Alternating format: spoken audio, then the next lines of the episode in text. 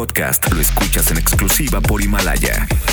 Si aún no lo haces, descarga la app para que no te pierdas ningún capítulo. Himalaya.com. MBS Noticias presenta Una forma distinta del periodismo de actualidad. donde las claves son informar, cuestionar y entretener. Vaya que hay temas para ponerlo sobre la mesa. Manuel López San Martín en Mesa para Todos. ¿Qué tal? Muy buenas tardes. Es viernes 27 de diciembre del 2019. Agoniza este año, pero nosotros aquí estamos muy puntuales como siempre para darle lo más relevante que se ha registrado en las últimas horas en México y en el mundo. Los saluda Guillermina Gómora a nombre del titular de este espacio, Manuel López San Martín, quien goza de unas merecidas vacaciones. Le pido por favor que nos acompañe de aquí hasta las 3 de la tarde para tenerle muy, muy, muy bien informado, como siempre, en la mesa para todos. Por lo pronto, vamos a escuchar las voces de los protagonistas que hacen historia. Las voces de hoy. Andrés Manuel López Obrador, presidente de México. Vamos a esperar a que la Secretaría de Relaciones Exteriores haga su trabajo diplomático. A ellos les corresponde. Sí, pero no voy yo a caer en ninguna provocación. Santiago Nieto, titular de la Unidad de Inteligencia Financiera. Nosotros hasta este momento hemos denunciado exgobernadores. Tenemos cuatro casos denunciados ante la Fiscalía General de la República. Gobernadores en funciones no podría dar el, el dato. Se trata de temas todavía en proceso de investigación y no eh, sabemos si hay una responsabilidad o no. Rubén Vasconcelos, fiscal general de Oaxaca. El día 23 detuvimos al primer responsable y el día de antier en la noche eh, detuvimos al segundo responsable, al que directamente le roció o le aventó el ácido al rostro y al cuerpo de María Elena. Claudia Sheinbaum, jefa de gobierno de la Ciudad de México. La Secretaría de Protección Civil aisló la zona, pues se considera que puede estar en riesgo. Entonces, fuera de esa zona, pues sí puede haber comercio y dentro de la zona que está aislada, pues no puede haber por, el, por lo pronto. Los trabajos de limpieza también se suspendieron para evitar algún riesgo y ya una vez que termine la valoración del Instituto de Seguridad de las Construcciones, ya se les podría informar. Como saben, yo quería regresar el 10 de enero a una asamblea con los locatarios para informarles cuánto va a tardar, qué se va a hacer, etcétera, etcétera. Entonces, para esa fecha y probablemente antes ya tengamos el diagnóstico de lo que se tiene que hacer. Estas son las voces de los protagonistas que hacen historia y arrancamos con un resumen. Sigue la tensión entre México y Bolivia, pero ahora atizada por estas declaraciones de Jorge Tuto Quiroga, expresidente y delegado internacional del gobierno de la presidenta interina Janine Añez. Escuche cómo se refirió al gobierno de México. Entonces, señor López Obrador, es hora de hablar claro. Usted claramente, usted ha decidido ser el padrino de los tiranos latinoamericanos y usted es un cobarde matoncito, porque lo hemos visto pasar vergüenza arrodillado ante Trump, que le pone exigencias, que lo obliga a deportar a centroamericanos, que le está metiendo inspectores laborales hasta el baño de su departamento, y usted arrodillado ante Trump. Vaya declaraciones, como si no hubiera suficiente con lo que ya se venía registrando hace unos días, pero también aquí hay respuesta para este personaje. Hoy el presidente Andrés Manuel López Obrador les respondió así. No voy a este, caer en ninguna provocación. Sí, nuestra solidaridad a todos los trabajadores de la embajada. Vamos a esperar para que este asunto se resuelva. Es un asunto diplomático. No vamos nosotros a engancharnos en dimes y diretes. No está nuestro nivel y desde Argentina, el expresidente de Bolivia, Evo Morales, también salió en defensa del el presidente Andrés Manuel López Obrador por los dichos de Tuto Quiroga. En redes sociales dijo que los insultos al presidente de México también atacan a quienes votaron por él y son muestra del carácter violento de los golpistas que ya no solo arremeten contra los bolivianos, sino contra los hermanos latinoamericanos. Primero habían dicho que no, pero bueno, en pleno 24 de diciembre, la Unidad de Inteligencia Financiera presentó una denuncia ante la Fiscalía General de la República en contra del exsecretario de Seguridad Pública, Genaro García Luna, por la presunta triangulación de recursos públicos hacia la empresa panameña Numban Inc. Santiago Nieto explicó el porqué que es relevante sobre esto la triangulación de recursos a la empresa, la familia García Luna, y sobre todo que esta empresa panameña termina pagando el estilo de vida del señor García Luna en Miami. Esta denuncia se ha presentado ante la Fiscalía General de la República el 24 de diciembre de 2019. Estamos preparando la vista ante la, Secretaría de la Función eh, Pública.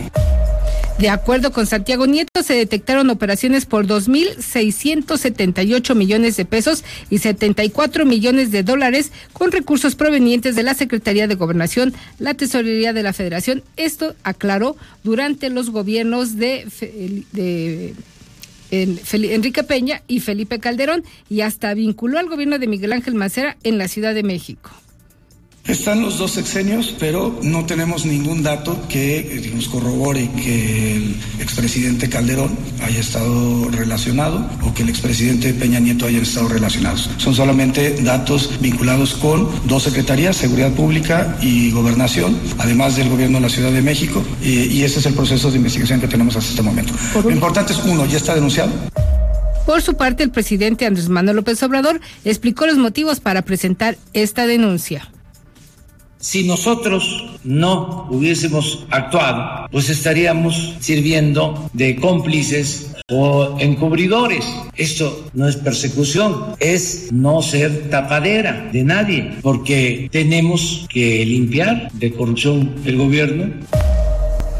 A través de una carta con fecha del 26 de diciembre, Mariana Moguel, hija de Rosario Robles, pidió una audiencia con el fiscal Alejandro Gersmanero para solicitarle su intervención y que el Ministerio Público respete el debido proceso y la presunción de inocencia de su mamá. El Brexit se topa con un nuevo obstáculo. La Comisión Europea advirtió que podría necesitar más tiempo para negociar la nueva relación comercial con Reino Unido, la cual debería quedar definida para finales de 2020. Y en las buenas noticias, hoy le tenemos un excelente. Estudiantes del Instituto Politécnico Nacional desarrollan plumones ecológicos para pizarrón. Adrián Jiménez nos platica esta historia. Buenas tardes, Guillermina. Un saludo afectuoso para ti y el auditorio. Con el objetivo de reducir la cantidad de residuos plásticos, estudiantes hidalguenses del Instituto Politécnico Nacional desarrollaron un plumón ecológico para pizarrón de tinta hecha con base en sustancias naturales de bajo costo. Marco Antonio Paredes y Ariadna Mociño, alumnos del CECIT 16 Hidalgo, sustituyeron los componentes de las tintas regulares por sustancias menos tóxicas, como la infusión de flor de Jamaica, que adicionada con ciertos tipos de alcohol, dio como resultado un pigmento similar al de los plumones convencionales. Escuchamos a Marco Antonio Paredes. Y mientras uno te va a durar un mes y al mes ya lo vas a haber tenido que tirar y tendrás una basura más que va a, va a dañar más al medio ambiente, con lo que nosotros planeamos hacer es que tú simplemente tengas que comprar las recargas de tu tinta por un precio mucho menor y poder recargarlo una y otra vez. En un futuro, los estudiantes prevén desarrollar más colores con la síntesis de pigmentos naturales como el color negro a partir de la oxidación de la savia del cactus, informó Adrián Jiménez. Manuel López San Martín es el anfitrión de esta mesa para todos. Lo bueno, lo malo y lo feo. Mire usted, lo bueno es que la Unidad de Inteligencia Financiera de la Secretaría de Hacienda y Crédito Público tiene bajo investigación a 360 personas, entre ellos 63 servidores públicos por lavado de dinero, enriquecimiento ilícito, peculado electoral, ejercicio individuo del servicio público y defraudación fiscal. Lo malo es que estas investigaciones se puedan utilizar para intimidar o amagar políticamente a quien no forme parte del nuevo gobierno o no acate sus órdenes. Lo feo también de este caso es que como resultado de estas investigaciones solo se detengan archivos expiatorios y no se castiga a los verdaderos culpables acusados de lavado de dinero, enriquecimiento ilícito, peculado electoral, ejercicio indebido del servicio público y defraudación fiscal. Ojalá que el fiscal de la Unidad de Inteligencia Financiera, Santiago Neto, tenga presente que su tarea va más allá de cualquier interés o amago político, de cualquier venganza, porque de, en todo caso esta lucha que se viene realizando desde que inició el gobierno de Andrés Manuel López Obrador, pues me parece que se iría por la borda y a nadie serviría, sobre todo a los ciudadanos que estamos hartos de estos actos de corrupción y que votamos por un cambio. Y mire, ya el presidente Andrés Manuel López Obrador anunció que se va de vacaciones, que va a tomar unos días de descanso y dejó ahí sobre la mesa una propuesta que ponemos a su, a su consideración en el siguiente sondeo. El presidente planteó como propósito de Año Nuevo una tregua entre liberales y conservadores. Para usted, ¿qué representa esta tregua que propone el presidente Andrés Manuel López Obrador? ¿Amor y paz? ¿Una provocación? ¿Madurez política? ¿O sigue polarizando al señalar y al identificar que es una tregua entre liberales y conservadores. Comparte con nosotros su opinión con el hashtag Mesa para Todos. Nos encuentra en redes sociales como arroba MBS Noticias en Twitter, en Facebook también arroba MBS Noticias y en nuestro portal ya sabe usted donde encontrará todo lo más reciente en materia informativa www.noticiasmbs.com. Ahí también podrá encontrar este sondeo que ponemos a su consideración. También esperamos sus comentarios por favor en el WhatsApp 55 24 99 1025. Acompáñenos por favor aquí hasta las 3 de la tarde para tenerlo muy, muy bien informado. Vamos a un corte comercial y regresamos. Mesa. Su archivo muerto en Mesa para Todos. Benazir Bhutto, primera ministra de Pakistán, asesinada tras concluir una reunión con sus seguidores en un ataque suicida. 27 de diciembre, año 2007.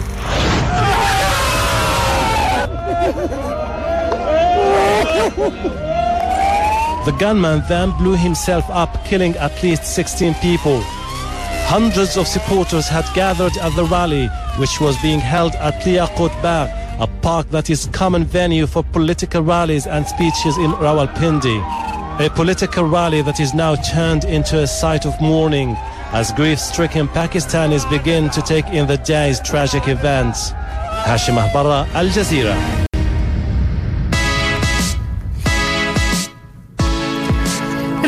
Continuar aquí en la mesa para todos. Los saluda Guillermina Gómora en ausencia de Manuel López San Martín. Le hemos venido narrando en los últimos días cómo se abrió este frente eh, de hostilidad hacia entre México y Bolivia por eh, que eh, dice Bolivia que México solicitó pues que se reforzara la vigilancia ya en nuestra sede diplomática en La Paz. Sin embargo, la, el embajador de México en Bolivia eh, señaló que se estaba llegando un clima de hostigamiento y esto porque hay gente refugiada ahí del gobierno de Evo Morales.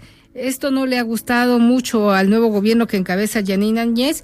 Y bueno, ayer, como si no fuera esto suficiente, este clima ya de hostilidad y de confrontación que incluso llevó al gobierno de México a presentar una queja en la Corte, en la Corte Internacional de Viena, pues se sumó con belicosas declaraciones que rayan en el insulto Jorge Tuto Quiroga, expresidente y delegado internacional del gobierno de la presidenta interina Janine Áñez allá en Bolivia.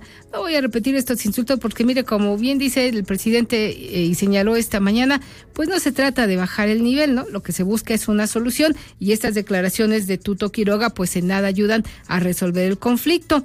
Sobre esto versó una parte de la mañanera de la última mañanera del año del presidente López Obrador allá en Palacio Nacional, en el Salón Tesorería, donde estuvo presente nuestra compañera Angélica Melín y nos tiene el reporte, como siempre, muy completo. Adelante, Angélica, buenas tardes. Guille, muy buenas tardes, con el gusto de saludarte y también de saludar al auditorio. El presidente López Obrador hizo referencia de nueva cuenta a este tema, este conflicto con el gobierno de Bolivia en términos diplomáticos que poco a poco va escalando y bueno pues en esta ocasión el, presidente de la República al hacer referencia a este tema subrayó que México seguirá exigiendo respeto a la soberanía nacional representada en este caso a través de su sede diplomática en el territorio boliviano y también que se respete el derecho a otorgar asilo a las personas que así lo soliciten y que el gobierno de México así lo considere conveniente. En la última conferencia mañanera de este 2019, Guille, el primer mandatario respondió a los calificativos e insultos a los que hacía referencia hace unos instantes que le han lanzado funcionarios y exfuncionarios del gobierno boliviano y el primer mandatario mexicano dejó en claro que no va a caer en provocaciones y es que estos señalamientos que se le han hecho desde el territorio boliviano pues no, no están a la altura de México. Escuchemos lo que dijo esta mañana el presidente López Obrador.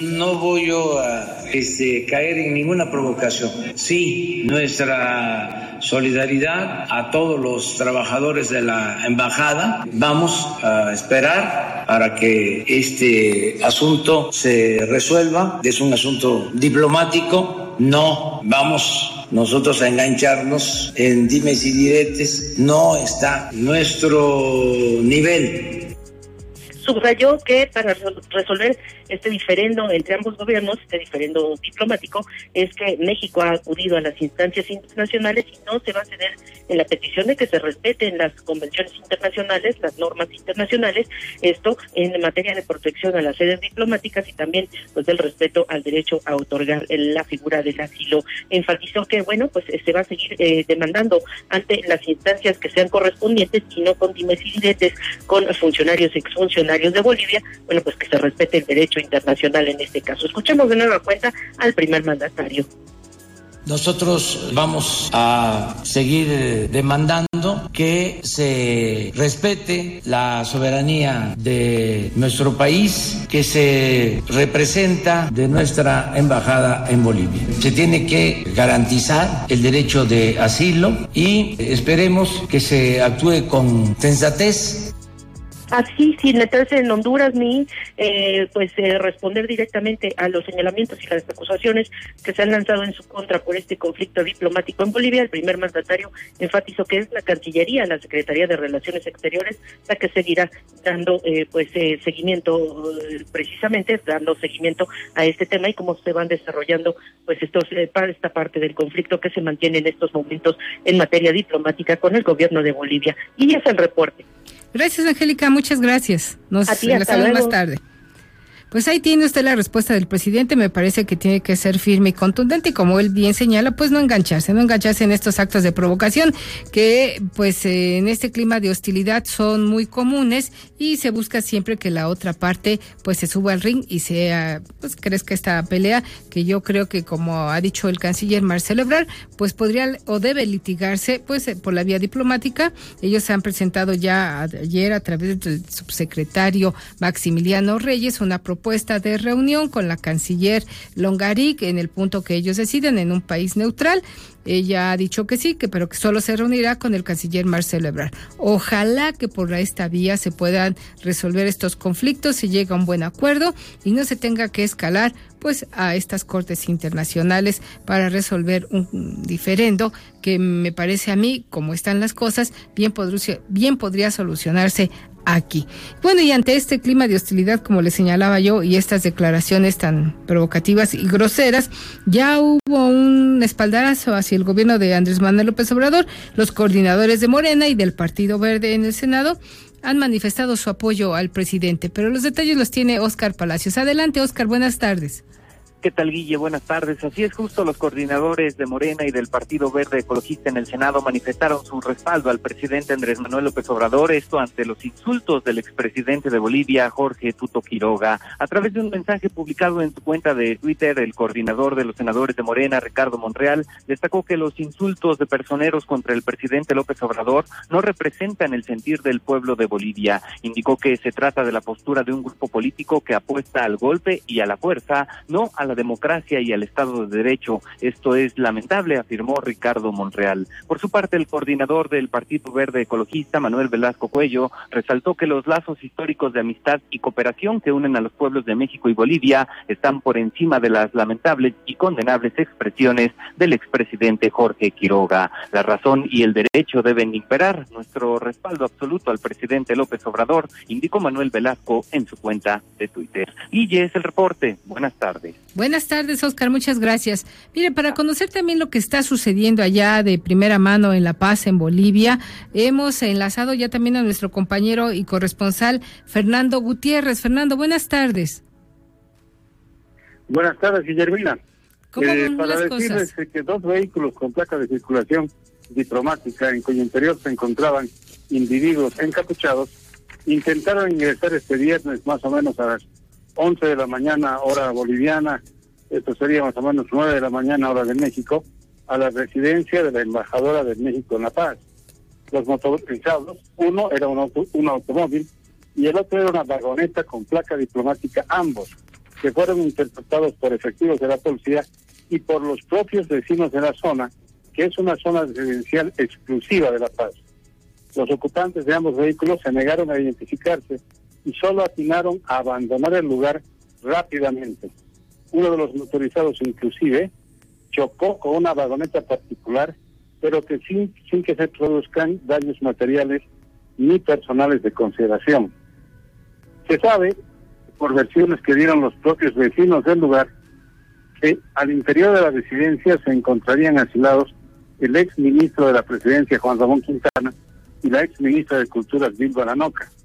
Ambas ex autoridades tienen mandamiento de aprehensión que fue emitido ya la anterior semana por autoridades judiciales bolivianas. La residencia de la Embajadora de México está ubicada en una zona exclusiva que se llama La Rinconada y cuenta con vigilancia privada permanente. Para las 17 horas bolivianas, aproximadamente a las 3 de la tarde, hora mexicana, está prevista la realización de una conferencia de Juan Ramón Quintana y la ex ministra de Culturas, Bilba Lanoca. Ambas ex autoridades tienen mandamiento de aprehensión que fue emitido ya la anterior semana por autoridades judiciales bolivianas. La residencia de la Embajadora de México está ubicada en una zona exclusiva que se llama La Rinconada y cuenta con vigilancia privada permanente. Para las 17 horas bolivianas, aproximadamente a las 3 de la tarde, hora mexicana, está prevista la realización de una conferencia de Juan Ramón Quintana y la ex ministra de Cultura, Bilba Lanoca. Ambas ex Sí, Fernando, una pregunta. Estas personas que intentaron ingresar a la residencia de la embajadora de México. Fernando, estas personas que intentaron ingresar a la... Eh, hola, Fernando. Creo que tenemos problemas ahí con la comunicación con Fernando Gutiérrez. Sería muy interesante ahora que logremos recontactar con Fernando que nos explicara cómo es que llegaron estas personas y intentaron o ingresaron a la residencia de la embajadora de México en Bolivia y si no hubo detenidos, por lo que nos dijo en su primer reporte, al parecer no hubo de nadie los detuvo, eh, se vieron descubiertos y estos huyeron. Y también sería interesante que nos comentara, vamos a platicarlo en cuanto recobremos el, la conexión con Fernando allá en La Paz, en Bolivia ¿Qué eh, se espera de esta conferencia que van a dar a conocer estos exfuncionarios del gobierno de Evo Morales? Sobre todo si es que tienen, como nos comentaba Fernando, pues una orden de arresto. Me parece que es muy arriesgado de su parte salir a pronunciarse justo cuando está este clima pues tan tenso entre México y Bolivia, pero también en Bolivia donde no se ha logrado regresar a la paz social después de la salida del expresidente Evo Morales, que ahora está en Argentina, donde sigue haciendo campaña, donde busca regresar al poder, donde poco ayuda con sus declaraciones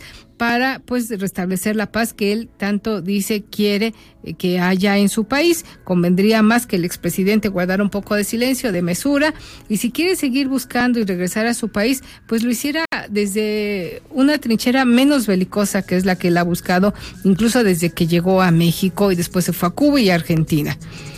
Eh, ya estamos en de nueva cuenta con nuestro corresponsal en La Paz, allá en Bolivia, Fernando. Fernando, te preguntaba, ¿no hubo detenidos de estas eh, personas que ingresaron o pretendieron ingresar a la residencia de la embajada eh, de la embajadora de México en Bolivia?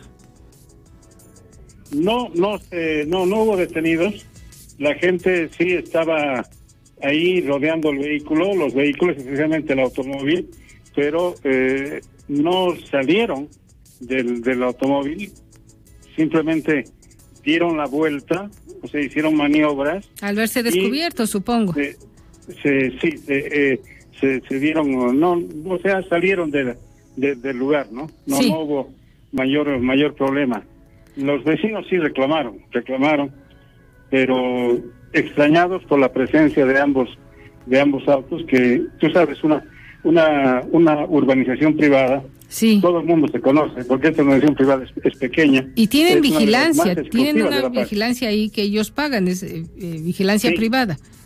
Sí, tienen vigilancia privada y a esto eh, se ha reforzado últimamente la vigilancia de la Policía Nacional. Sí. Entonces, es, es raro que gente que quiera ingresar y que no tenga identificación, porque para ir ahí necesitas tú una autorización. Si tú quieres invitar a alguien, tienes que decirle al portero, bueno, va a venir tal persona en tal carro en tal, a tal hora. Entonces recién lo hacen entrar. Y eso es desde que esta organización se ha, se ha, creado hace más o menos unos 20 años atrás, tal vez un poco más. Pues a, ver cómo evoluciona este tema. Y otra pregunta, Fernando, tú que tienes el pulso de la información allá en Bolivia, ¿qué se espera de esta conferencia de estos exfuncionarios del gobierno de Evo Morales? Me decía yo que me parece muy arriesgado que teniendo una orden eh, judicial abierta, pues salgan a ofrecer una conferencia en un clima donde pues lo menos que eh, querrías es asomar la cabeza y hacerte visible cuando tienes a la ley encima, ¿no? No, la conferencia de prensa la va a dar el Ministerio de Relaciones Exteriores de Bolivia. Ah, ya. Ellos no, ellos no, ellos no aparecen hace semanas. Sí. En realidad eh, no se sabe prácticamente de su existencia cierta, o sea, de su existencia sí, pero de su permanencia cierta, bueno, la mayoría de la gente dice que están dentro de la residencia de la embajadora. Sí. Cosa que tampoco se pudo comprobar fehacientemente hasta ahora. Pero la conferencia de prensa va a dar la canciller, porque hay un detalle acá, y esto a nivel de trascendido y a nivel de, de, de, de una simple observación. Las placas, las placas de los autos diplomáticos y hablamos en condicional, corresponderían supuestamente a los registros que tienen asignados la Embajada de España. Entonces ya, vendría a ser un problema, no solamente diplomático entre Bolivia y México, también entraría Se sumaría España, sí, con este caso. Sí, sí. sí. Entonces, de esta, de esta conferencia, ¿qué esperaríamos? ¿Que haya una respuesta a la propuesta que hizo México ayer de sentarse a dialogar en un país neutral?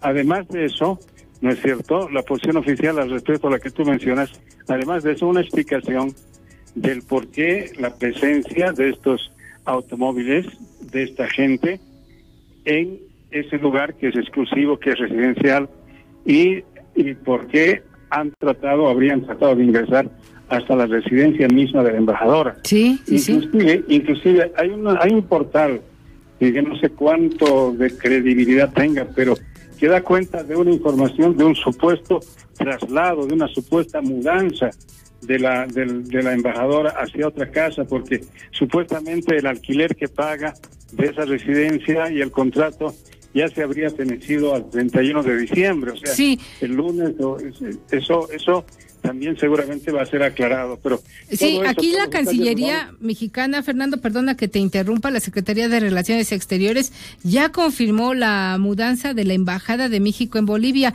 Dice que este inició hace tres meses y que obedece justo a que el contrato inmobiliario que tenían vence el 31 de diciembre. Dice que se trata de un cambio de inmueble para contar con instalaciones más apropiadas en las cuales se pueda atender las distintas actividades que se llevan a cabo. Él habla, la Secretaría de Relaciones Exteriores en México habla de la embajada, de la embajada, no la residencia de la embajadora.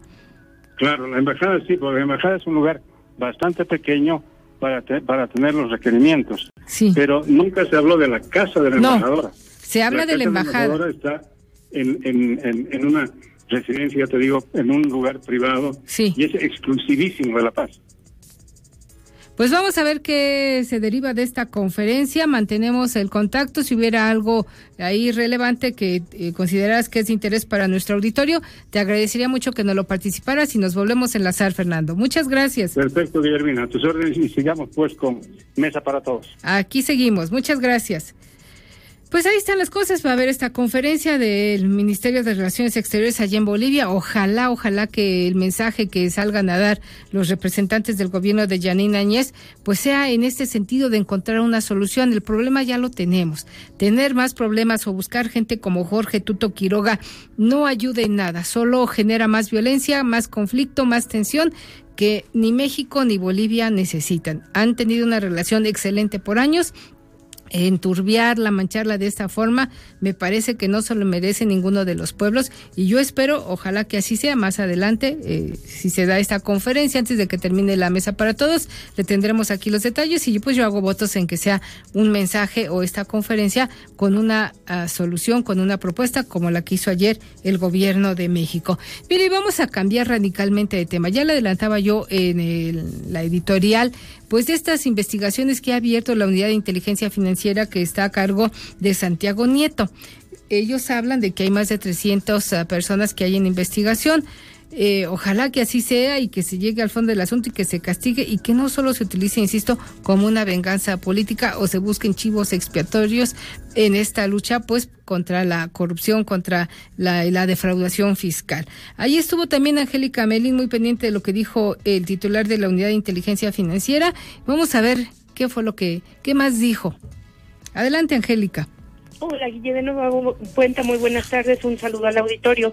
Así es, el gobierno de México es lo que ha confirmado esta mañana el titular de la Unidad de Inteligencia Financiera de la Secretaría de Hacienda, Santiago Nieto, quien eh, pues presentó un balance de actividades durante este 2019 e identificó como uno de los casos relevantes que ha tratado esta unidad de inteligencia el de el ex eh, titular de la Secretaría de Seguridad Pública Federal, Genaro García Luna, confirmó que fue el pasado 24 de diciembre cuando el gobierno de México ya presentó una denuncia formal ante la Procuraduría General de la República en contra de Genaro García Luna, esto bueno pues por las irregularidades que se le detectaron y algunas otras eh, cosas eh, en la investigación en Estados Unidos en contra de este exfuncionario federal presuntamente ligado con cárteles del crimen organizado. Escuchamos lo que de este respecto dijo Santiago Nieto Castillo es relevante sobre esto la triangulación de recursos a la empresa, la familia García Luna, y sobre todo que esta empresa panameña termina pagando el estilo de vida del señor García Luna en Miami. Esta denuncia se ha presentado ante la Fiscalía General de la República el 24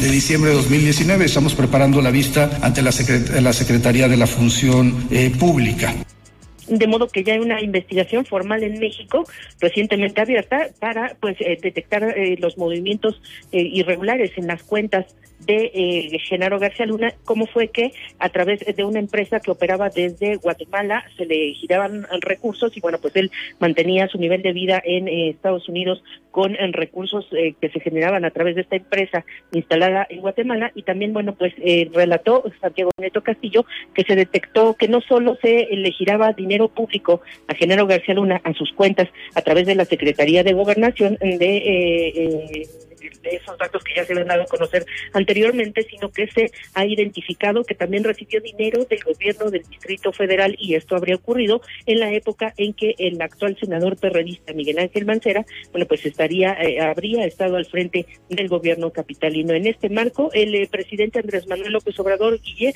señaló que bueno, pues no hay persecución contra García Luna, eh, contra el que dijo no habría investigaciones, sin embargo, ahora que se notifica y se confirma que sí está siendo investigado en México bueno, pues eh, señala el primer mandatario que esto no es ninguna persecución, simplemente no se quiere encubrir a nadie. Escuchemos lo que dijo el presidente López Obrador.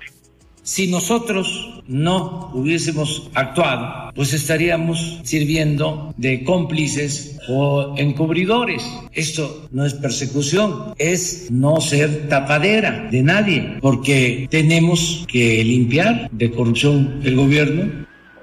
Otro de los datos que dio a conocer el titular de la inteligencia financiera, de la unidad de inteligencia financiera de Hacienda, fue que, bueno, pues hasta el momento no se han encontrado elementos que pudieran vincular a los ilícitos presuntamente cometidos por García Luna a los expresidentes Felipe Calderón y Enrique Peña Nieto y señaló que en una de las líneas de investigación que se sigue en este caso, bueno, pues está revisando la relación que pudo haber tenido el, eh, pues, exministro de la Suprema Corte, Eduardo Medina Mora, que en su momento, cuando fue titular de la anterior Procuraduría General de la República, bueno, pues formaba junto con García Luna parte del Gabinete de Seguridad eh, del Gobierno Federal y por eso pues se ha abierto también una línea de investigación que punta hacia el exministro de la Corte, Eduardo Medina Moraguille. Parte de la información que se dio esta, esta mañana en Palacio Nacional respecto a este caso relevante de eh, pues las investigaciones contra el ex titular de Seguridad Pública, Genaro García Luna. Así es, Angie, pues va a ser muy interesante ver cómo evoluciona este tema, pero también hablaron de investigaciones contra exgobernadores. Sí, el eh, titular de la Unidad de Inteligencia Financiera puntualizó en alguno de los eh, eh, montones de datos que presentó esta mañana que hay denuncias presentadas contra exgobernadores, incluso contra gobernadores en funciones. Guille dijo que por tratarse de investigaciones precisamente abiertas y en curso no se pueden dar ni los nombres ni los estados a los que pertenecerían estos exgobernadores y pues estarían vinculados, habría señalado el titular de Inteligencia financiera, bueno, pues con algunos asuntos ilícitos como corrupción política o también pues eh, con eh, manejo financiero irregular y, pues no dio más datos, simplemente señaló que sí hay investigaciones abiertas contra exgobernadores y contra gobernadores en funciones. Puntualizó que una de las investigaciones que se estaban llevando a cabo y que ya se descartó porque no se encontraron elementos fue la que se llevó en contra del eh, gobernador de Querétaro, eh, Francisco Domínguez, conocido como Pancho Domínguez, y bueno, pues puntualizó Santiago Nieto Castillo que en ese caso se descartaron las denuncias y las acusaciones porque resultó ser una acusación falsa. Sin embargo, pues dijo, es un ejemplo del trabajo que se está haciendo en la investigación contra exgobernadores y contra gobernadores también en funciones.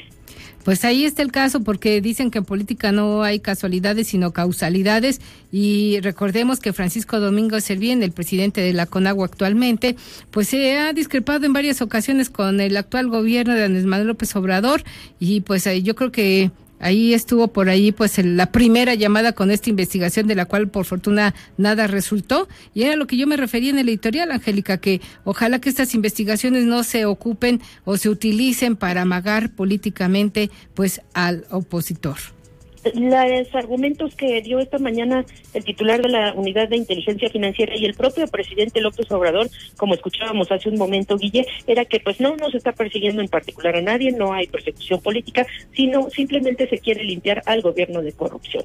Ojalá que así sea, porque la corrupción nos cuesta el 10% del Producto Interno Bruto y pues eh, sería benéfico que ese costo pues se trasladara en ganancia y se repartiera pues para hospitales, escuelas y tantas necesidades que hay en el país. Muchas gracias Angélica por tu reporte. Muy buena tarde. Hasta luego, Guille. Pues hasta aquí esta primera parte. Vamos a un corte comercial y regresamos con más en la mesa para todos. Mesa para todos con Guillermina Gómora en ausencia de Manuel López San Martín. Regresamos. Oh, oh, oh. Para todos, con Guillermina Gómora, en ausencia de Manuel López San Martín. Continuamos. Resumen nacional. El presidente Andrés Manuel López Obrador comienza un descanso de cinco días y se va de vacaciones a su rancho en Palenque, Chiapas, pero antes de irse dio a conocer sus propósitos para Año Nuevo. Escuchemos. Lo primero de propósitos para el año nuevo es que a todos nos vaya muy bien, a todos los mexicanos, que podamos hablar de una tregua, si se admite, si se acepta, que hagamos pues el, el intento. En lo político, una tregua entre liberales y conservadores pues ojalá, ojalá que se cumplan, aunque el seguir etiquetando a los grupos políticos creo que en poco ayuda. Bien haría en que este propósito, uno de sus propósitos, fuera en dejar de etiquetar a la gente por la afiliación política o por el perfil de esta afiliación política. Ayudaría más, me parece a mí. No sé usted qué opine, ya sabe, esperamos sus comentarios en el WhatsApp 5524-99125 o yo también tengo mis redes sociales, arroba Guille ahí puede usted hacerme llegar sus comentarios al respecto sobre esta propuesta para el 2020. Dejar de polarizar, dejar de etiquetar a las personas por preferencia, por filiación política. Y en más información, este año el Instituto Nacional de Transparencia, Acceso a la Información y Protección de Datos Personales respaldó la lucha anticorrupción del presidente Andrés Manuel López Obrador. La información con Hatsiri Magallanes. Gracias en medio de los casos de corrupción que se han dado a conocer y que vinculan a funcionarios en activo y exfuncionarios públicos, todo esto como resultado de investigaciones periodísticas. El comisionado del INAI, Joel Salas, afirmó que queda demostrado que la garantía del derecho a la información se ha convertido en un instrumento fundamental de control democrático de la sociedad para exigir a las autoridades que se actúe en consecuencia. Mencionó que casos como la estafa maestra, el Toalla Gate y Odebrecht, entre otros más recientes, son tramas que se deshacen gracias a solicitudes de información y son cientos de casos que gracias al acceso a la información hoy se encuentran en la mira de la luz pública y que se está exigiendo rendición de cuentas a las autoridades. Sin embargo, señaló que si bien es responsabilidad del gobierno combatir el problema de corrupción, mientras los ciudadanos no se involucren, la tendencia es que las cosas continúen como hasta ahora. Todos los países hay corrupción. El problema de México es que la corrupción se convirtió o surgió también un gran sentimiento de impunidad. Entonces hoy lo que quiere la gente es que haya consecuencias. Y yo sí creo que el diseño institucional y el nuevo marco que nos dimos en términos de leyes favorece el que el Estado mexicano hoy tenga mayores capacidades para poder controlar la corrupción. Pero ojo, también es responsabilidad de la sociedad. Mientras la sociedad no se active, mientras la sociedad no denuncie, mientras los medios no hagan piezas periodísticas como la de la estafa maestra, pues es posible que las cosas sigan como habían estado hasta hace poco tiempo. Aunque vio con buenos ojos que el problema de la corrupción se haya puesto en el discurso del presidente Andrés Manuel López Obrador, consideró que de no completarse la política nacional anticorrupción que está dentro del sistema nacional anticorrupción, no habrá claridad en la lucha contra este problema que se encuentra a nivel mundial. Lo que yo creo que es un acierto del gobierno es poner la importancia de controlar mejor la corrupción con la visibilidad que lo ha hecho y que es un tema constante en el discurso del titular del Ejecutivo Federal. Pero ese discurso se tiene que convertir en hechos y en eso yo creo que todavía no tenemos nada claro porque, por ejemplo, no hay una política nacional anticorrupción que está pendiente dentro del Sistema Nacional Anticorrupción y en ese proceso se está, ya se aprobaron los formatos, pero falta la política. La información que tenemos. Muchas gracias, Atsiri. Pues mire, vamos a darle también un giro aquí a la información. ¿Recordará usted estas protestas que vimos en los últimos meses por parte de grupos campesinos que exigían más recursos, sobre todo cuando se estaba negociando el presupuesto de ingresos y de egresos para 2020? Pues mire, el 2019 termina como un año marcado por protestas de campesinos que reclaman mayores recursos para el campo, critican la política del nuevo gobierno para este sector. Juan Carlos Alarcón platicó con ellos y nos cuenta. Hola, ¿qué tal? ¿Cómo te va? Los pequeños y medianos productores del campo siguen sumidos en condiciones de pobreza y los programas del gobierno federal de poco sirvieron para sacar adelante al sector, aseguró Federico Valle Vaquera, dirigente de la Central Independiente de Obreros Agrícolas y Campesinos. En entrevista señaló que el principal beneficiado este 2019 fue el sector agroindustrial, el cual tuvo un crecimiento sostenible. Número uno, los que se dedican a producir cerveza, que por cierto, capital no es nacional. Número dos, los que se dedican a producir tequila. Número tres, los que se dedican a producir aguacate. Número cuatro, los que se producen, los que producen jitomate. Y número cuatro, los que producen hortalizas. Esos son, es decir, ese, ese sector privado agrupa a no más de un 5% de los productores nacionales. El 80% está fuera de los beneficios y solamente recibiendo algunos pequeños apoyos con las tarjetas muy cuestionadas, por cierto. El líder campesino aseguró que existe otra adversidad y poco se ha hecho por sortear este problema y tiene que ver directamente con el sobrecalentamiento de la tierra y sus efectos. El segundo problema que quiero decir es que estamos cada vez más frente a un impacto muy negativo del cambio climático cuando yo soy de Zacatecas, voy a decir que Zacatecas la producción de frijol este año oscila entre las 90 y las 100 mil eh, toneladas, cuando tradicionalmente se producen 350 mil. ¿O sea, cayó? Cayó en tres cuartas partes o en dos terceras partes. ¿Qué significa? Que vamos a seguir importando. Ovalle Vaquera no dudó en señalar que la conquista de la soberanía alimentaria no se logrará como lo había prometido el presidente de México, Andrés Manuel López Obrador, ya que las condiciones no permitieron un avance general del sector, informó Juan Carlos Alarcón. Pues ahí está, ojalá que sus propuestas y sus peticiones sean escuchadas, pues para que el campo mexicano que siempre ha estado pues en la cola del crecimiento, pues se logre despegar. Ahora que se ha propuesto pues emplear a la gente a través de estos programas como Sembrando Vida, pues también se escuche a los productores agrícolas. Y mire, para 2020 hay una apuesta para impulsar los cobros digitales y reducir el manejo de dinero en efectivo. La tecnología nos alcanzó y ahora pues nos permitirá pues no andar con tanto dinero encima. Citlali Sáenz tiene la información. Así es, gracias. En 2019 el gobierno federal logró alianzas con la banca mexicana para que la población de menores recursos tenga acceso al sistema financiero, por lo que una de las herramientas que busca eliminar el efectivo de la economía y apuntalar la inclusión financiera es el uso del CODI, el código digital, lo que va a permitir que México desarrolle su potencial de crecimiento económico. Nuno Matos, director general de HCBC México, señaló que la apuesta que deben realizar los bancos, el gobierno y la sociedad debe estar en enfocada a estrategias como el cobro digital que dará certeza a los cobros y pagos, plena trazabilidad de las operaciones, pero también ofrecerá a los clientes la oportunidad de insertarse en el sistema bancario. No tengo duda, no tenemos duda de que CODE será una gran oportunidad para incrementar la bancarización de México. Y creo que va en buen ritmo y nosotros estamos muy interesados en colaborar con esta iniciativa de la Administración, que más que la Administración tiene que ser de la sociedad mexicana. México no crecerá mientras que tengamos el nivel de gente que no está bancarizada, el 60%, el nivel de transacciones en efectivo en México, que es de tres cuartos del consumo privado, es en efectivo, y esos son elementos que no permiten un crecimiento más acelerado de la economía. El banquero advirtió que otro factor que se debe combatir es la informalidad del 30% de la economía. Reconoció el compromiso de la actual administración para avanzar en el tema. Dijo que el grupo que encabeza está comprometido también en seguir apoyando en esta estrategia al gobierno de Andrés Manuel López Obrador. Para MBS Noticias informó Citlali Sáenz. Muchas gracias, Citral. Y hasta aquí por el momento vamos a un corte comercial y regresamos con todo en materia económico-financiera, con los indicadores y a ver qué sorpresas nos tiene hoy Eduardo Torreblanca Jax.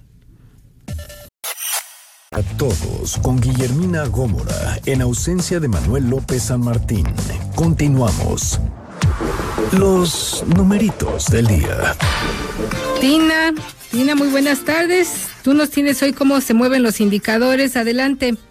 Así es, Guille, buenas tardes para ti, para el auditorio. Pues este último viernes del año, la Bolsa Mexicana de Valores registra una pérdida de 0.23% en su principal indicador, que es el IPC, el cual se cotiza en 44.195.92 unidades.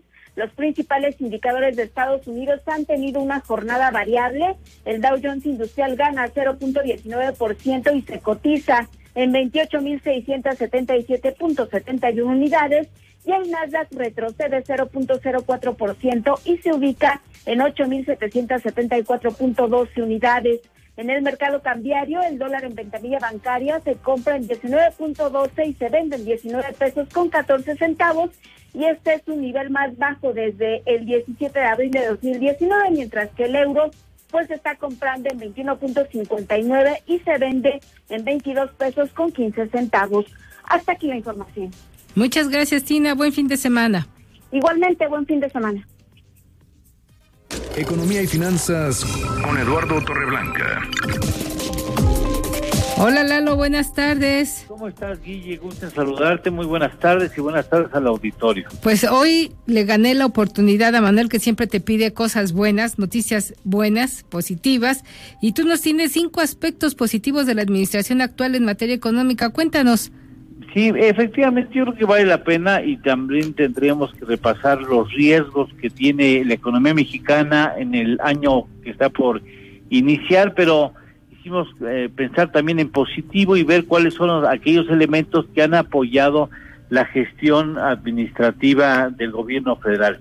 El, eh, primer rubro que me parece muy destacado y que ha sido reconocido internacionalmente es la disposición y el compromiso de mantener un ámbito de finanzas públicas sanas, en donde no se incurre en mayor endeudamiento, se mantiene el compromiso del superávit primario, ha mantenido sus compromisos en ese sentido y podemos decir que tenemos una rara un raro ejemplo de lo que podría ser un gobierno con ciertas tendencias populistas pero con un manejo conservador de las finanzas públicas son elementos que valoran mucho los analistas en el exterior el hecho de que un gobierno trate de mantener sus eh, sus finanzas públicas en buen nivel sano y creo que este gobierno ha hecho hasta el momento un buen papel.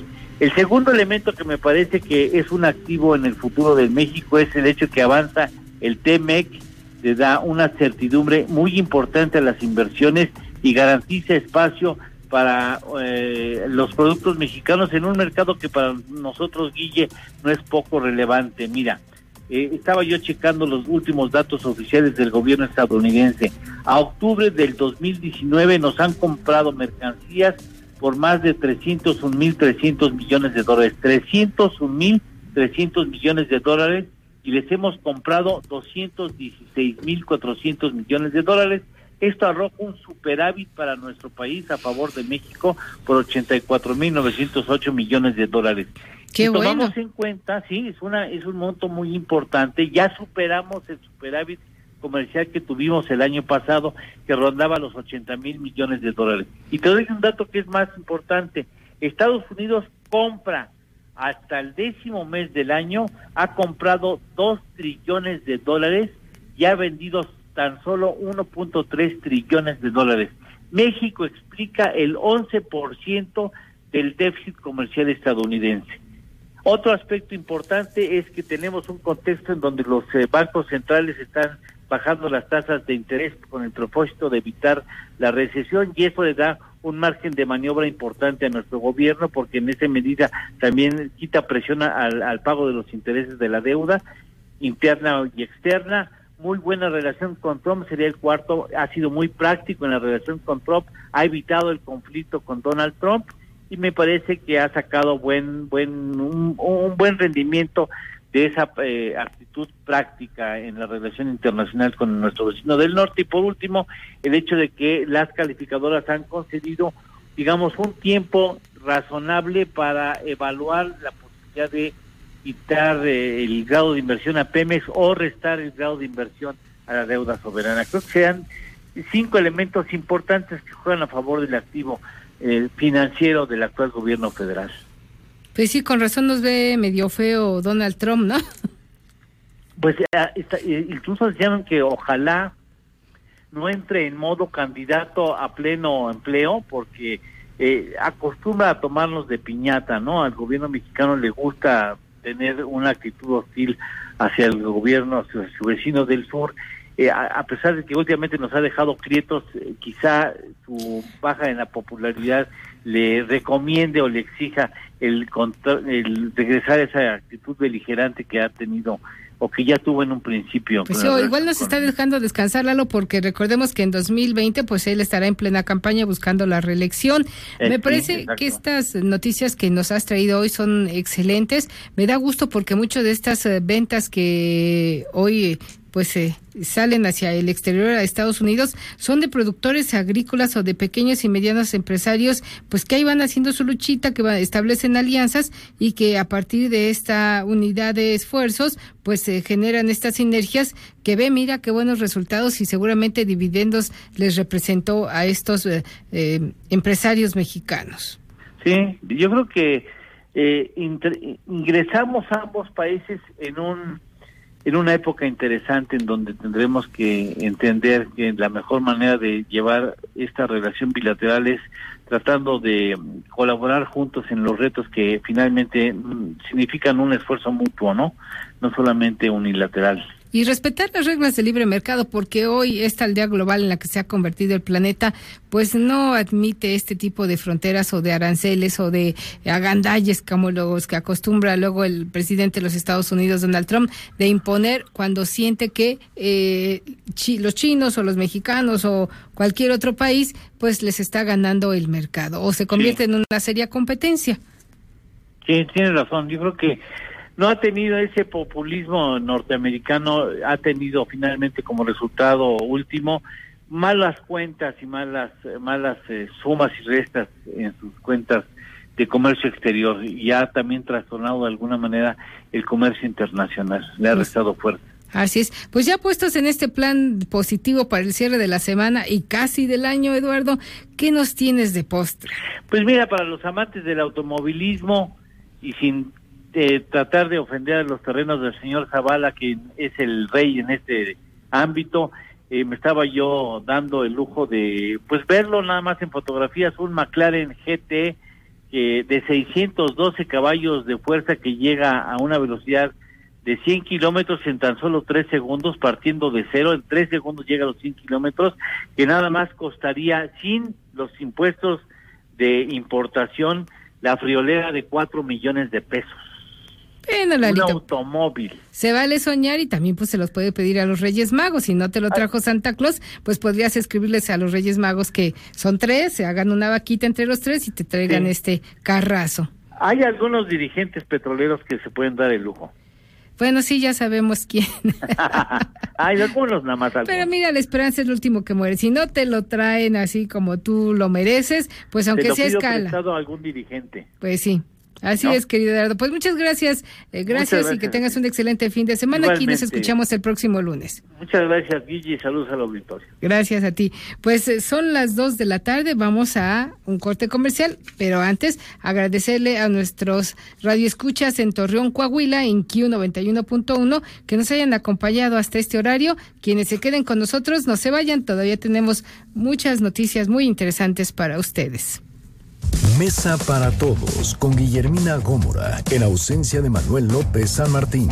Regresamos. MBS XH MBS 102.5 Estudios y oficinas en Mariano Escobedo 532, Ciudad de México. 180 mil watts de potencia en frecuencia modulada, 24 horas al día. MBS 102.5. Estamos contigo. Mesa para todos con Guillermina Gómora en ausencia de Manuel López San Martín. Continuamos. Gracias, seguimos aquí en la mesa para todos. Gracias por acompañarnos, por lo menos de aquí a las 3 de la tarde que termina la mesa. No se vaya, tenemos muchas cosas interesantes que contarle a usted. Y para empezar, mire, le voy a comentar quiénes andan atrapados en las redes o quién el día de hoy son tendencia. Caemos en las redes. Eh, miren, en las redes se mueve el hashtag unidad tras los insultos de Fernando Tuto Quiroga, expresidente de Bolivia y delegado internacional del gobierno interino de Yanina Añez. El gobierno de México llamó a la unidad nacional. Me parece que es un excelente exhorto. Hay que evitar que pues a México, a su gobierno, se le maltrate de la forma como lo hizo este personaje, Fernando Tuto Quiroga, de una forma tan grosera, tan deleznable, que no nos merecemos porque México siempre ha apoyado a la nación boliviana. Otro hashtag que se mueve y que genera tendencia es Genaro García Luna, el exsecretario de Seguridad Pública. Usted recordará en los sexenios anteriores de Felipe Calderón y Enrique Peña Nieto. Bien, la Unidad de Inteligencia Financiera presentó una denuncia contra Genaro García Luna por la triangulación de recursos desde la Secretaría de Gobernación, la Tesorería de la Federación y hasta el Gobierno de la Ciudad de México, la administración de Miguel Ángel Mancera, dicen, pues se sumaron con él para hacer esta triangulación de recursos que iban por diversas naciones hasta llegar a Miami, donde él se daba pues la gran vida. Santiago Nieto, titular de la Unidad de Inteligencia Financiera, habló de desvíos, escuche usted nada más, por 2.678 millones de pesos y 74 millones de dólares a través de la empresa panameña Numbac Inc. ¿Y qué cree que la austeridad no se aplica para todos o parejo. Resulta que el hashtag Senado se mueve porque la sede de la Cámara Alta está siendo remodelada en este periodo vacacional. Le están cambiando las alfombras, las losetas, pantallas, arcos y cámaras de seguridad. Esto desató una serie de críticas sobre la austeridad que proclama la cuarta transformación y la mayoría de Morena en el Senado. Ya veremos qué dice el coordinador y el presidente de la Jucopo en el Senado de la República, Ricardo Monreal, al respecto sobre esta remodelación, cómo la justifican. Estoy de acuerdo en que se remodele, pero pues habría que saber en cuánto va a salir esta remodelación en la Cámara de Senadores. Otro hashtag que genera tendencia es Alaska porque cerraría este 2019 con una temperatura récord debido al calentamiento global. La temperatura promedio se elevó por arriba de un grado centígrado y es el mayor nivel en casi un ciclo. El cambio climático está aquí, no lo podemos eh, eh, pues ignorar pero sí lo podemos evitar, sí podemos ayudar a reducir. Nada más fíjese en Alaska, que pues uno siempre, pues cuando le mencionan Alaska, su primera imagen son estos glaciares, estos osos polares, estas temperaturas pues gélidas. Nada más en el verano alcanzó 32 grados centígrados, una temperatura nunca antes vista en esta zona del planeta. Ojalá que usted contribuya como pueda desde su zona donde vive, donde convive con otras personas, pues a reducir el cambio climático. Y otro eh, hashtag que se mueve es IZ Coming, is coming. Esto se le pusieron la Z porque Zlatan Ibrahimovic deja Los Ángeles Galaxy y vuelve con el AC Milan. El sueco regresará a San Siro, donde conquistó la Liga Italiana 2010-2011, así como la Supercopa Italiana 2011. En su paso por las canchas italianas marcó 58 goles en 85 partidos. Recordemos que este jugador, Zlatan Ibrahimovic, pues ninguneó por ahí a nuestro gran Carlos Vela. Me parece que no es correcto y como no pudo brillar en esta liga de Estados Unidos, pues ahora se regresa a Italia, donde ha vivido sus mejores glorias. Que le vaya bien y que deje brillar a nuestro Carlos Vela. Y ya que estamos en el terreno de fútbol, pues usted habrá visto, si es que tuvo la oportunidad el día de ayer, el encuentro entre los Rayados del Monterrey y el América en la final de la Liga de la Apertura eh, de México 2019. El marcador terminó Rayados 2, América 1 y dicen que cuando los Rayados llevan siempre ventaja, pues ganan el campeonato. ¿Usted a quién le va? Cuéntenos. Nicolás Romay nos tiene los detalles de esta jornada de fútbol el día de ayer allá en la Sultana del Norte. Deportes con Nicolás Romay. ¿Cómo estás? Me da muchísimo gusto saludarte y a toda la audiencia que nos acompaña el día de hoy. A ver, muchas cosas que destacar de la final de ida entre Monterrey y América. El resultado me parece que, que es realista, que es justo si analizamos la tónica del partido. Monterrey fue el equipo que propuso, Monterrey fue el equipo que buscó el resultado desde el primer minuto hasta el final de, del partido. Un 2 por 1 que le da ventaja a Rayados, pero creo que deja con un muy mal sabor de boca a, la América por lo que sí representa para el americanismo el haber tenido la ventaja al principio del partido, porque recordemos que la América se da uno por cero al primer tiempo y cuatro minutos después le empatan el partido y ya nos vamos al medio tiempo con el marcador uno por uno. Pero el mal manejo del resultado que tuvo el América, cuando metes un gol en esa condición como visitante, lo que tienes que hacer es estar más concentrado que nunca. Y el América no lo hizo y por eso le terminaron empatando el partido. Y después, en los últimos minutos, en los minutos finales, primero Guillermo Ochoa hace un atajadón que nos hace recordar aquella eh, parada en el Mundial de Brasil 2014 a Neymar, eh, lanzándose su costado derecho después de un remate de cabeza y parecía que la América se salvaba, que Memo Ochoa era factor y que la América se salvaba, se iba a ir uno por uno al partido de vuelta. Pero minutos después, de nueva cuenta, una desconcentración bárbara en la defensa y el gol de Funes Mori es espectacular, la baja de pecho dentro del área, una chilena y es un golazo, por más que los americanistas pedían falta, me parece que, que no la hay. Dos por uno a favor de Monterrey, sí, muy importante, pero también me parece que la distancia es muy corta, ¿no? No, creo que ningún aficionado de Monterrey de Rayados se sepa tranquilo, se sienta tranquilo con ese resultado. Van a tener que ir a la cancha del Estadio Azteca a sufrir, porque ese estadio juega y más con boletos agotados, sabiendo una mayoría absoluta de del América. Eh, nos espera un partidazo el día domingo, ya estaremos el lunes hablando del campeón del fútbol mexicano, sea Monterrey o sea el América, pero bueno, me parece que, que si bien los primeros minutos de este partido sí llegó a, ser muy tedioso, muy falto de ritmo, al final se compuso el partido y creo que vimos una muy buena final de ida. Sí, esperamos muchísimo, casi 18 días para tener la, la final, pero bueno, de alguna manera creo que terminó por cumplir. El lunes platicamos ya con el campeón del fútbol mexicano, Rayados tiene ventaja de dos por uno en la final de ida. Saludos. Gracias, Nico. Pues ya estaremos aquí contándole el próximo lunes quién gana este campeonato de la Liga de Apertura de México 2019. Pues haga sus apuestas, háganoslo saber, ya sabe. Cuéntenos a quién le va, si le va a los Rayados del Monterrey que dirige Mohamed, el turco Mohamed, o bien a las Águilas del la América que dirige el Piojo Herrera. En el WhatsApp 55 24 99 1025 esperamos sus comentarios y que gane el mejor en el fútbol. Y como todos los días, nuestro compañero Manuel Marín nos lleva de la mano por el mundo. Hoy, en este resumen anual que ha preparado para usted, nos lleva y nos platica cómo fue la primavera latinoamericana de este 2019. Internacional.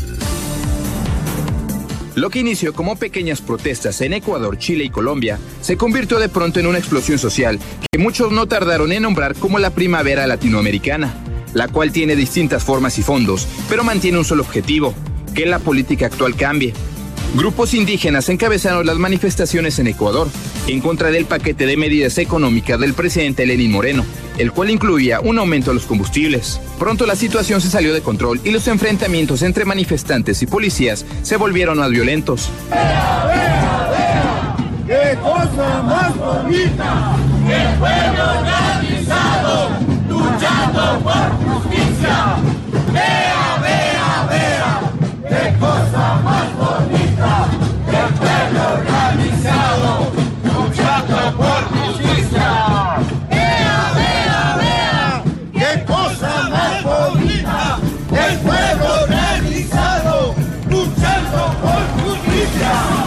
La respuesta del gobierno de Lenín Moreno fue culpar al régimen venezolano de intentar desestabilizar Ecuador, algo que se repetiría más adelante en otros países. Hace tres semanas estuvo Correa en Venezuela. Muchas personas de los que denominan Revolución Ciudadana estuvieron en Venezuela precisamente planificando esto. Pero independientemente de aquello, se realizaron actos vandálicos, se quemó las pruebas en Contraloría, se quemó las pruebas en Contraloría y además agredieron a la gente. Al final, las autoridades de Ecuador lograron acuerdos con los grupos indígenas, así como otros grupos de manifestantes. Sin embargo, los enfrentamientos con la policía dejó a muchas personas muertas, cifra que hasta el momento no ha sido establecida.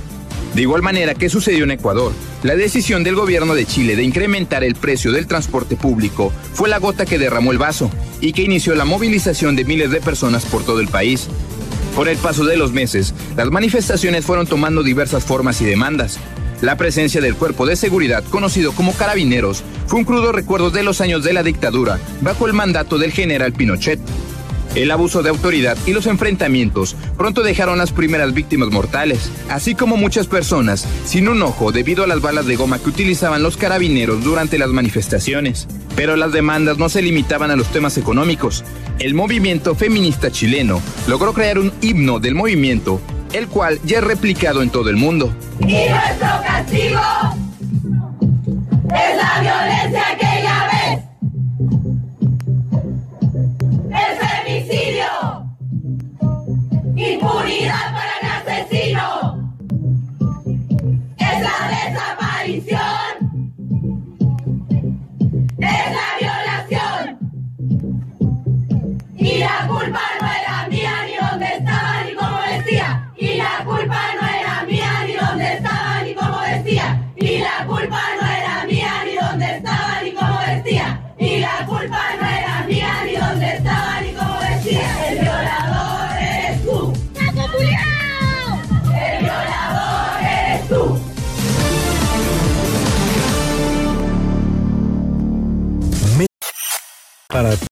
con Guillermina Gómora, en ausencia de Manuel López San Martín.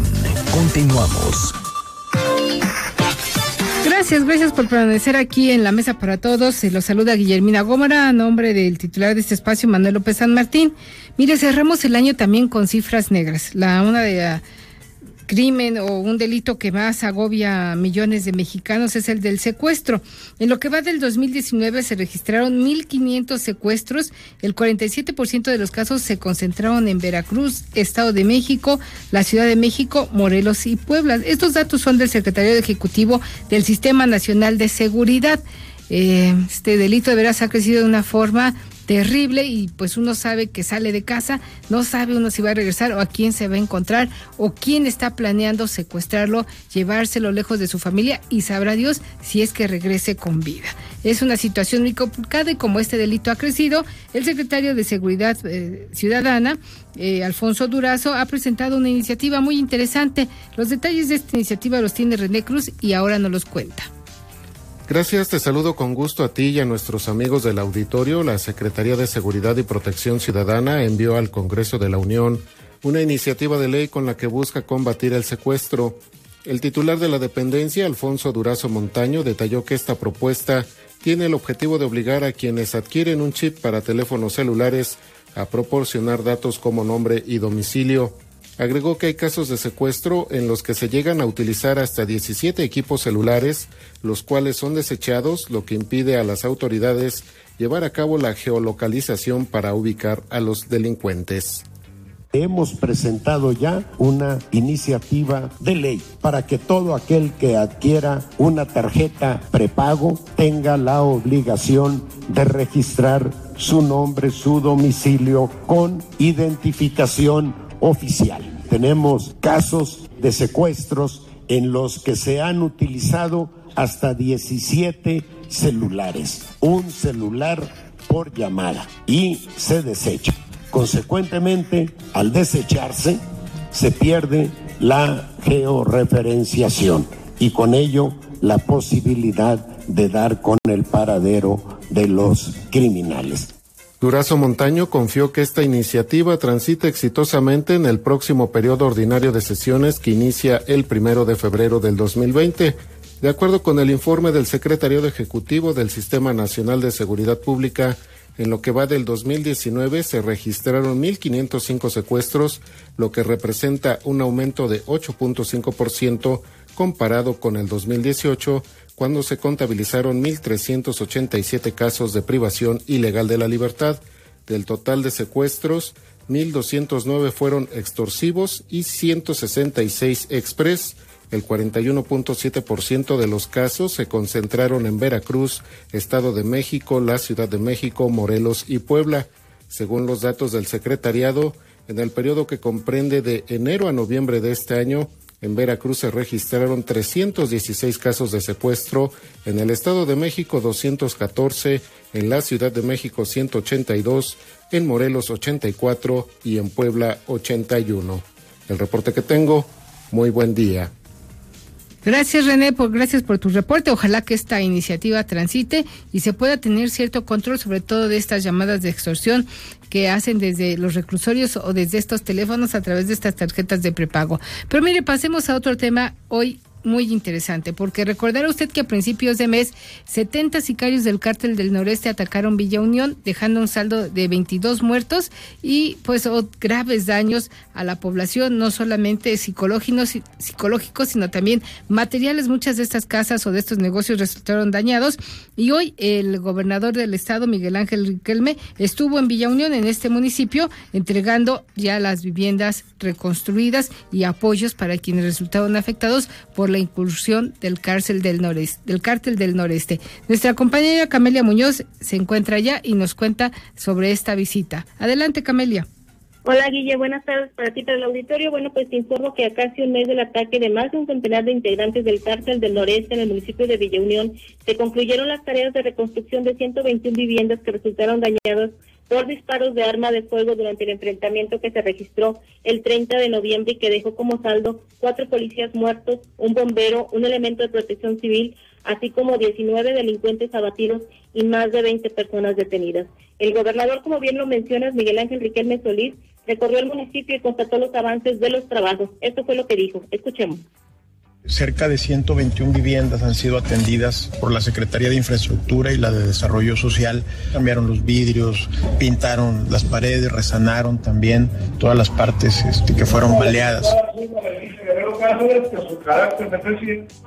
Bueno, Guille, te comento también que eh, afirmó Riquelme Solís que la presidencia municipal, que fue el punto principal de la agresión de los delincuentes, estará lista para finales del mes de enero. Dijo también que se dialoga, dialoga perdón, con los maestros y se espera que al reanudar las clases en enero se cuente con la totalidad de asistencia y se normalicen las actividades en el municipio, donde se continuarán las actividades culturales y deportivas, además de la atención psicológica para la población afectada. Riquelme Solís señaló que las tareas primordiales también son las de garantizar la vigilancia en los accesos a municipios como Villa Unión, tanto por tierra y aire, para detectar el paso de unidades por brechas. Escuchémoslo nuevamente sobre todo de la brecha del gas y de la, de la ribereña. Eh, vamos a, establecer medidas de control, medios tecnológicos que nos apoyen y además de eso, pues eh, las bases de operación mixta. Y bueno, Guille, finalmente te comento que la presidenta municipal de Villa Unión, Arcedalia Palón, no estuvo presente en este recorrido debido a que se encuentra hospitalizada desde hace varios días por problemas de presión después de haber pues eh, haberse registrado estos acontecimientos en el municipio. Es el reporte, Guille. Gracias, Camelia. Muy buena tarde. Buena tarde. Pues ahí está, ya lo escuchó. Ojalá que estos operativos se mantengan y pues se garanticen seguridad a la ciudadanía y se ataque a estos cárteles de la delincuencia organizada y del narcotráfico que solo buscan sembrar terror entre la población para tenerlos controlados y hacer sus fechorías. Vamos a un corte comercial y regresamos con más en la mesa para todos. Mesa para todos con Guillermina Gómora en ausencia de Manuel López San Martín. Regresamos. MB